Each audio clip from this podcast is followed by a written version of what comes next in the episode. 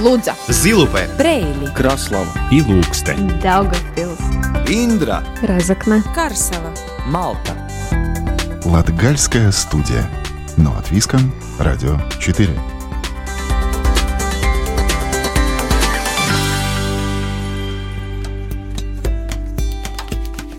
Здравствуйте! В эфире Латвийского радио 4 передача «Латгальская студия».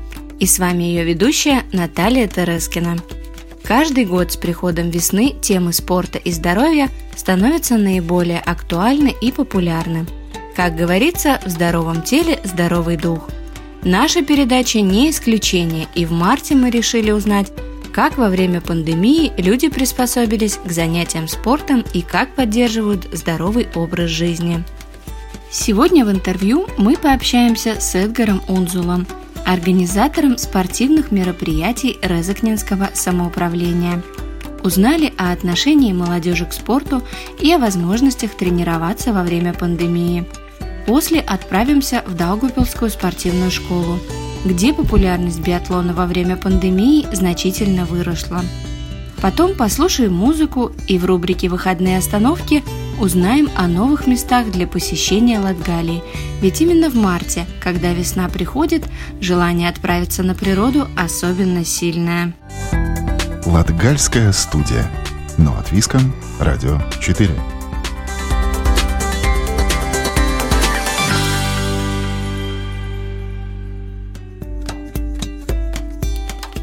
Из-за пандемии практически все спортивные занятия для детей остановились или перешли в онлайн, но в Даугупилсе биатлонисты спортшколы катались всю зиму. Тем более повезло с погодой. Трасса в стропах позволяла выходить на лыжню практически каждый день. Пандемия и снежная зима – это два фактора, которые способствовали наплыву желающих заниматься биатлоном. Понятно, что с винтовкой на рубеж выходить еще рано – но регулярные занятия в сосновом лесу и возможность освоить лыжный ход стали главными мотивами занятий. И несмотря на то, что припекает мартовское солнце, еще в первые дни месяца ребята приходили на трассу, используя самые последние возможности этого лыжного сезона. На тренировке у ребят побывал Сергей Кузнецов.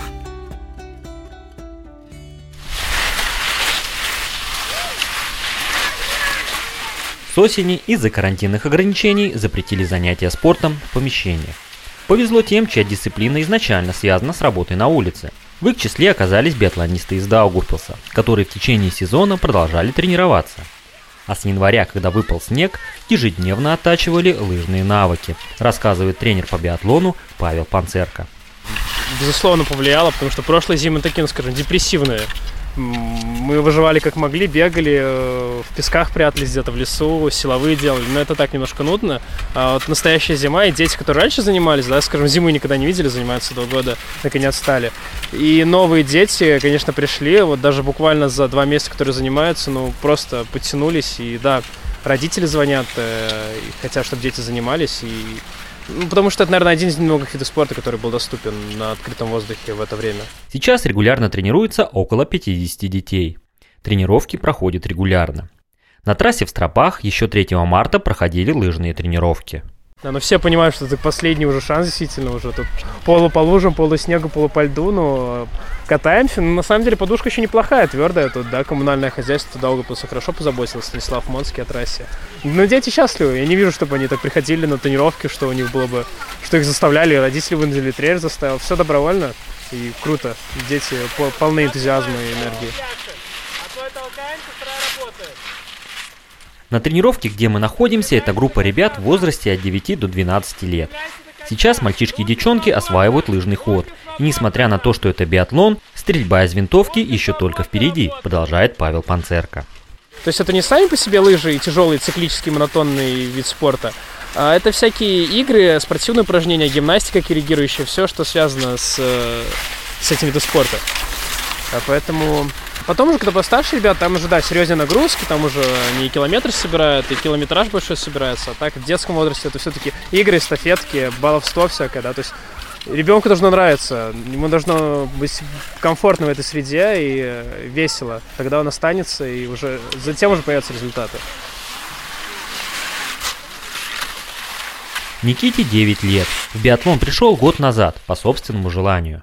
Я сам захотел, потому что не хочу сидеть дома. Хочется побыть на свежем воздухе. В этом году очень классная зима, много снега. Пропускал тренировки? Иногда, когда были дела. Самое сложное что было? Самое сложное было вначале учиться кататься на роллерах и на лыжах. Милане 8. Полтора года назад на тренировке в отделении биатлона привели родители.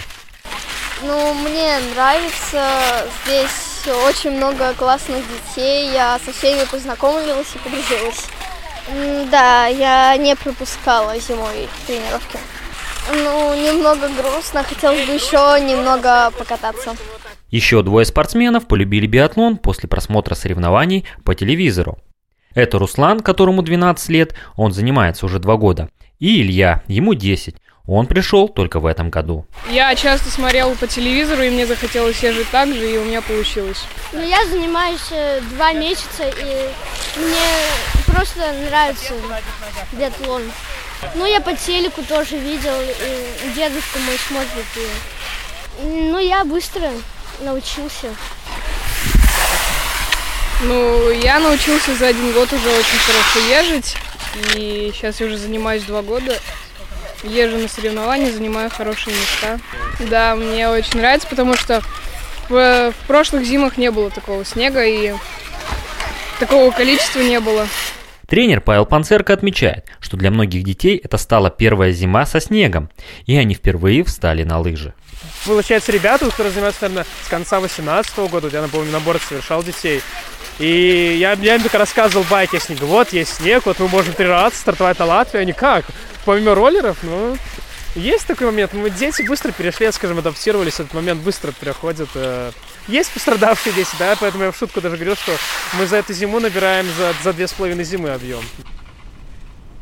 Условия тренировок у детей, конечно, стали лучше, если сравнивать с тем, что было больше 30 лет назад. К примеру, Тренер по биатлону Николай Соловьев, из группы которого вышел Олег Малюхин, неоднократный участник Олимпийских игр и победитель этапа Кубка мира в Канаде, рассказывает, как они летом тренировались на Рижском шоссе. Когда дневные тренировки были, мы ехали на Зарасай. Я сейчас, когда проезжаю на машине, я всегда за голову хватаюсь. Как мы могли кататься на лыжероллерах. И я вспоминаю, у меня сердце чуть ли не остановилось. О технике безопасности уже и не думали. Приезжаешь, они на велосипедах, я на машине привожу лыжероллеры, становимся и поехали. Это каждая фура идет, это стресс у тренера. Они-то идут уже как-то не обращать внимания, а у меня это стресс. Сегодня трасса в Стропах собирает любителей лыжных прогулок. За качеством лыжней следит предприниматель и фанат лыжного спорта Станислав Монский. Не без его участия в Стропах пять лет назад появилась трасса активного отдыха, на которой занимаются зимой и летом ребята из разных видов спорта. Но необходимо развиваться дальше. И сегодня, скажем, э, по инициативе нашей приглашались в город представители, которые занимаются, занимаются не только снежным оборудованием, в принципе, делают все под ключ для того, чтобы э, начиная уже с ранней, ну, с осени, да, и до весны там был насыпан искусственный снег. В Эстонии, например, в этом году снег 2 по 20 ноября снег производился вообще при температуре от плюс 2 до 7 градусов. Да? Затем когда оно было насыпано, да, и снег разводили по трассе. Мир прогрессирует, все условия для этого есть, да, только это все зависит от пашвала, как на это посмотрит. На протяжении пяти лет приходится ждать милости от погоды, а последние пару лет зима не радовала. Но теперь Станислав Монский надеется, что дело сдвинется с мертвой точки, так как в Даугавпилсе планируют закупить специальное оборудование и к следующему сезону на трассе появится искусственный снег. Здесь к осени как бы наши чиновники обещали, там, скажем, что будет уже к Новому году искусственный снег, наконец, да.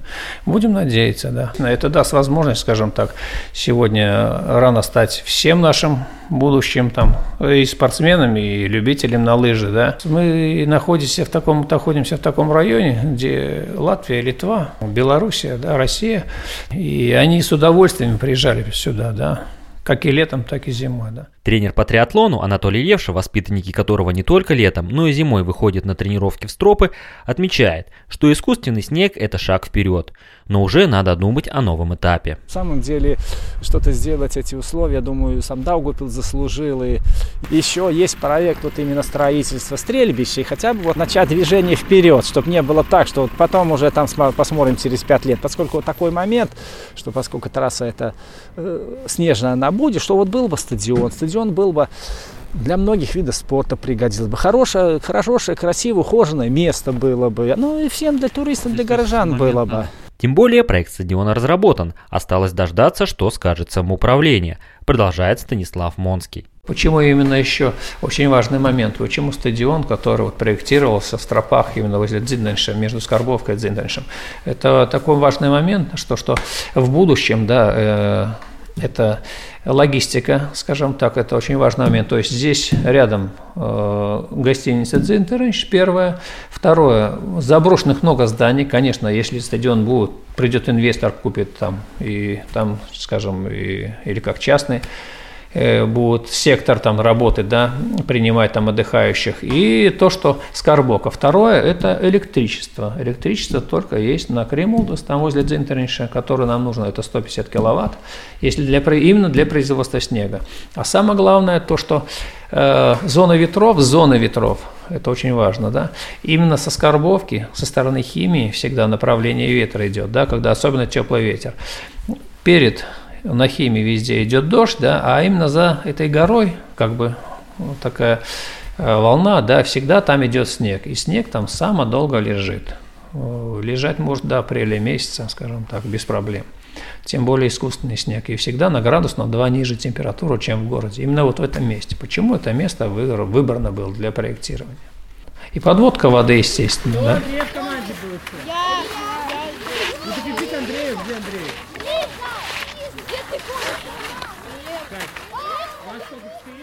Пока же Даугавпилс прощается с зимним сезоном.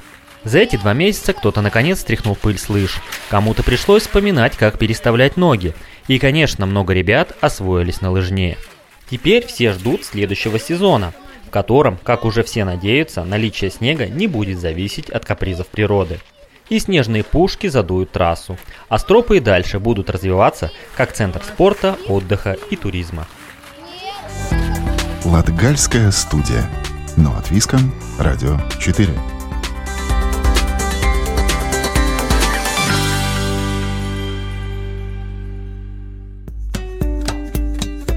Как заниматься спортом в условиях пандемии, несомненно, должен знать тот, кто организует спортивные мероприятия. Решили мы и пригласили на интервью Эдгара Унзула, организатора спортивных мероприятий Резакненского самоуправления – Эдгар Удзулс занимается спортом как на работе, так и вне работы. И уверен, что главное найти тот спорт, который интересен. Сейчас сложно что-то планировать, и хотя в этом году, как и в прошлых, есть план спортивных мероприятий, все приходится адаптировать под реалии пандемии. Но кто не унывает, так это спортсмены.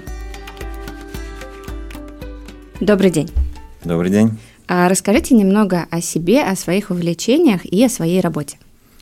Работаю в виде э, спортивной области, э, являюсь спортивным организатором э, в Розыкненском спортивном самоуправлении. Также я тренер в баскетбольном клубе «Эзерзами».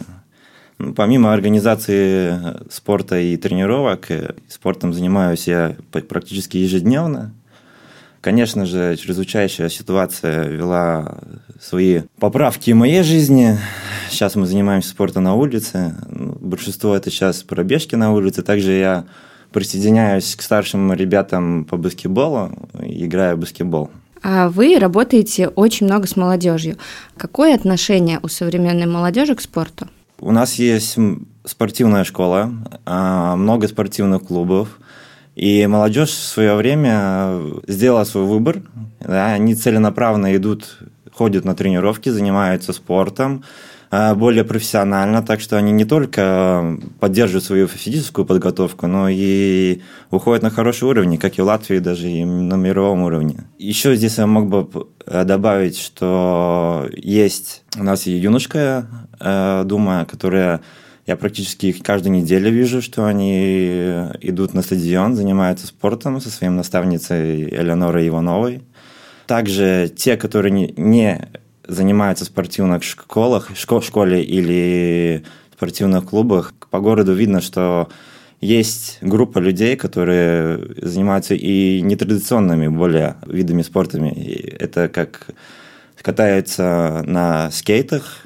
Также в прошлом году как-то вообще спонтанно вышло так, что я организовал открытую тренировку по стрит-воркаут. Это тренировка на турниках.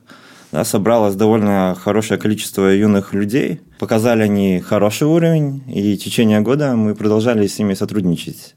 Так что влияет ли эта вся система нынешняя, и гаджеты и социальная сеть? Плохо, да, но тем не менее все равно спорт продолжается и есть интерес от молодых людей. Какой, э, наверное, какие виды спорта наиболее популярны среди розыкненской молодежи, как вам кажется?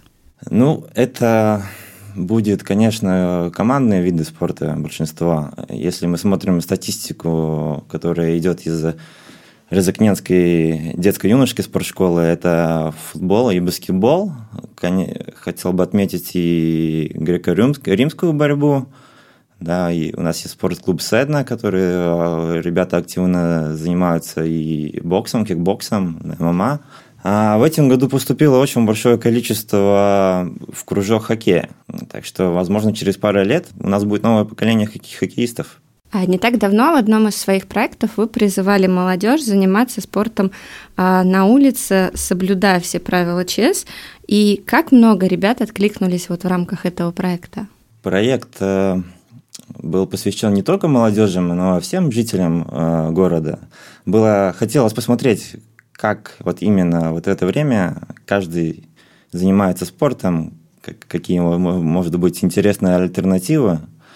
Именно заявок нам, ну, не сказал бы, что очень много пришло, но тем не менее я, следя за социальными сетями, видел, что тем самым в Фейсбуке многие выкладывали фотографии, как они, ну, если говорить про это время, как они катаются на лыжах, на коньках, и упоминали спортивное учреждение в этом. Молодежь все-таки ну, что-то старается да, делать. Но в рамках этого проекта был конкурс, где вы призывали выкладывать свои фотографии, видео, как занимаются спортом. А выкладывали больше все-таки ради конкурса или все-таки ради того, чтобы занятия спортом популяризировать? Как? А я думаю, те, которые постоянно занимаются спортом, все-таки они это делают ради себя. Ну и параллельно, конечно, почему бы не отослать, если есть какой-то конкурс, показать, да, потому что сам девиз этого проекта был «Занимайся спортом и вдохновляй других». Да? Так, э, ребятам была возможность показать, чем они занимаются, и потянуть, возможно, ближайших к себе – что насчет людей в возрасте? Вы упомянули, что в проекте участвовала не только молодежь, а если взять пенсионеров, э, занимаются спортом в нашем регионе? Какой спорт популярен среди людей в возрасте? Ну, здесь я хотел бы упомянуть, наверное, в первую очередь скандинавскую ходьбу, в народе э, ходьба с палками. Да, у нас заместитель директора спортивного самоуправления Валентина Свилана Дуда, которая практически каждую неделю организует тренировки именно для уже пожилых людей. А также с Резакненской технологической академии Авер Каупуш каждую неделю делает тренировки. Ну, ну, наверное, скандинавская ходьба все-таки будет самая популярная. Ну, также, если мы не берем чрезвычайную ситуацию, популярно также среди пенсионеров у нас плавание, а также делаются открытые тренировки, ну, более такие на кардио, чтобы поддерживать здоровье, да, и также теоретические лекции про здоровье. А вы планируете какие-то проекты сейчас во время ЧС а, осуществлять или пока все только в планах? Ну, к сожалению, в это время у нас все, вся организация запрещена. По каждому перешли на такой формат, что вот именно один человек может как-то отдаленно нам сделать какое-то или показать какую-то свою деятельность в спорте, ну и так, присылать, да. К сожалению, собираться в группах мы не можем. ищем альтернативы. Например, если сравнить с прошлым году, в прошлом году у нас э, на 4 мая обычно каждый год происходит э, езда на велосипедах. Да, в прошлом году у нас было выдуманы несколько карт, по-моему, 11 у нас было, которые э, были нарисованы э, на карте Резекна. И эти карты отображали, отображали э, какой-то рисунок. То есть контуру Латвия, или собачку, или лебедя, да. И одна вот семья, например, могла проехать этот э, маршрут и прислать нам отчетик. Отзыв был довольно хороший. Ну, в этом году будем смотреть еще. Так большинство только можем сейчас пока запланировать. А какие планы на будущее после завершения ЧС? Какие проекты планируете? Проекты, это, это входит ежегодный, как сказать, график, план, то, что мы на весь год планируем, да, это мероприятия для улучшения здоровья как и семья, семьям, то же самое и пенсионерам, ну или всем э, жителям города. Конкретно, возможно, сейчас не буду раскрывать, да, потому что это все только в планировке. Было бы, может быть, неправильно что-то говорить, что у нас не будет впереди. Впереди, да, планируется. Планируется, и будь, будь, будь, ждем, когда все откроется, и будем активно дальше продолжать спортивную деятельность. Мы напоминаем, что в гостях у нас был Эдгар Онзулс, спортивный организатор Резакнинского самоуправления. Спасибо. Да, спасибо, все хорошо. Латгальская студия. Но от Виска, Радио 4.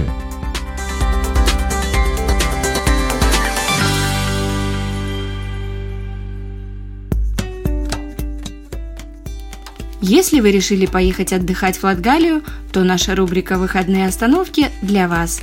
Одним из интереснейших мест для любителей природы, птиц и рыбалки однозначно является Лубанское озеро, которое находится на территории Мадонского и Розыкненского краев. Лубанское озеро является самым большим и в то же время самым неглубоким озером Латвии. Подробности у Ивы Тычиганы. 30 километрах от Резекна находится самое большое озеро страны Лубанес. Как рассказывает представитель агентства природы Диана Селецка, площадь озера составляет 80 квадратных километров. Озеро Лубанес, или как в народе говорят Лубань, уникально еще и потому, что является крупнейшим озером Европе, полностью заключенным в дамбы, дабы не допустить затопления ближайших территорий. Но все-таки главное богатство этого озера – это птицы. Лубань и окружающие его водно-болотные угодья образуют очень важный комплекс среды обитания не только в Латвии, но и в более широком регионе, который важен для гнездования и миграции птиц. Так что, если желаете понаблюдать за птицами, а их здесь зарегистрировано 223 вида, это лучше всего делать ранней весной или осенью, когда тысячи пернатых водоплавающих птиц посещают озеро примерно на 2-3 недели. Приглашаем посетить туристический центр Бака. Здесь можно подняться на вершину смотровой площадки, с которой открывается очень широкий вид на озеро Лубань. Информационный центр Лубанских водно-болотных угодий находится возле гидроузла Айвексте. Здесь помогает и готовит маршруты для тех, кто хочет познакомиться с природой заказника. Маршруты могут варьироваться от 15 до 60 километров. За птицами можно наблюдать и зимой, но нынешняя зима напомнила жителям Латвии, что такое снег, лед и, конечно же, зимняя рыбалка. Если посетить Лубань зимой, можно наблюдать несколько видов птиц. Это лебедь-шипун и лебедь-кликун, а также кряква. Мой коллега Дагнис Василевский подтвердил, что все три вида птиц сейчас можно наблюдать возле истока реки Айвекстес, там, где река не замерзает. В озере водится 14 видов рыб. Это окунь, карп, щука, судак – а также многие другие популярные рыбы. Я думаю, что рыбаки уже знают. Если же рыбалка не манит, то можно прогуляться по тропе, проложенной на болоте Тейрумнеку. На болоте Тейрумнеку проложена мостковая тропа, которая знакомит туристов с ландшафтом Верховного болота озера Тейрумнеку и с растительным миром болота. Маршрут – это 800 метров по деревянным мосткам и 600 метров по сосновому бору. Конечно, Лубань – это множество прудов, теперь много из которых уже заросли, но в хозяйстве Нагли по-прежнему занимаются выращиванием карпа. Лубань – это еще единственный Латвии расположенный не у моря рыбацкий поселок Идене. И если уже решитесь приехать сюда, то обязательно встретитесь с латгальским гостеприимством и массой положительных эмоций, которых нам в это непростое время так не хватает. На этом команда Латгальской студии прощается с вами. Сегодня для вас работали Сергей Кузнецов, Ивета Чигана, продюсер Карина Важная и я, ведущая программы Наталья Терескина. Слушайте нас каждую субботу после 10-часовых новостей. Повтор можно услышать в четверг 20.10, а также на сайте Латвийского радио 4 доступен архив всех выпусков. С любовью из сердца Латгалии.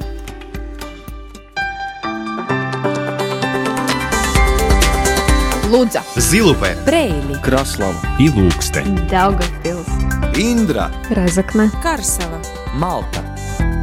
Латгальская студия. Но от Виском, Радио 4.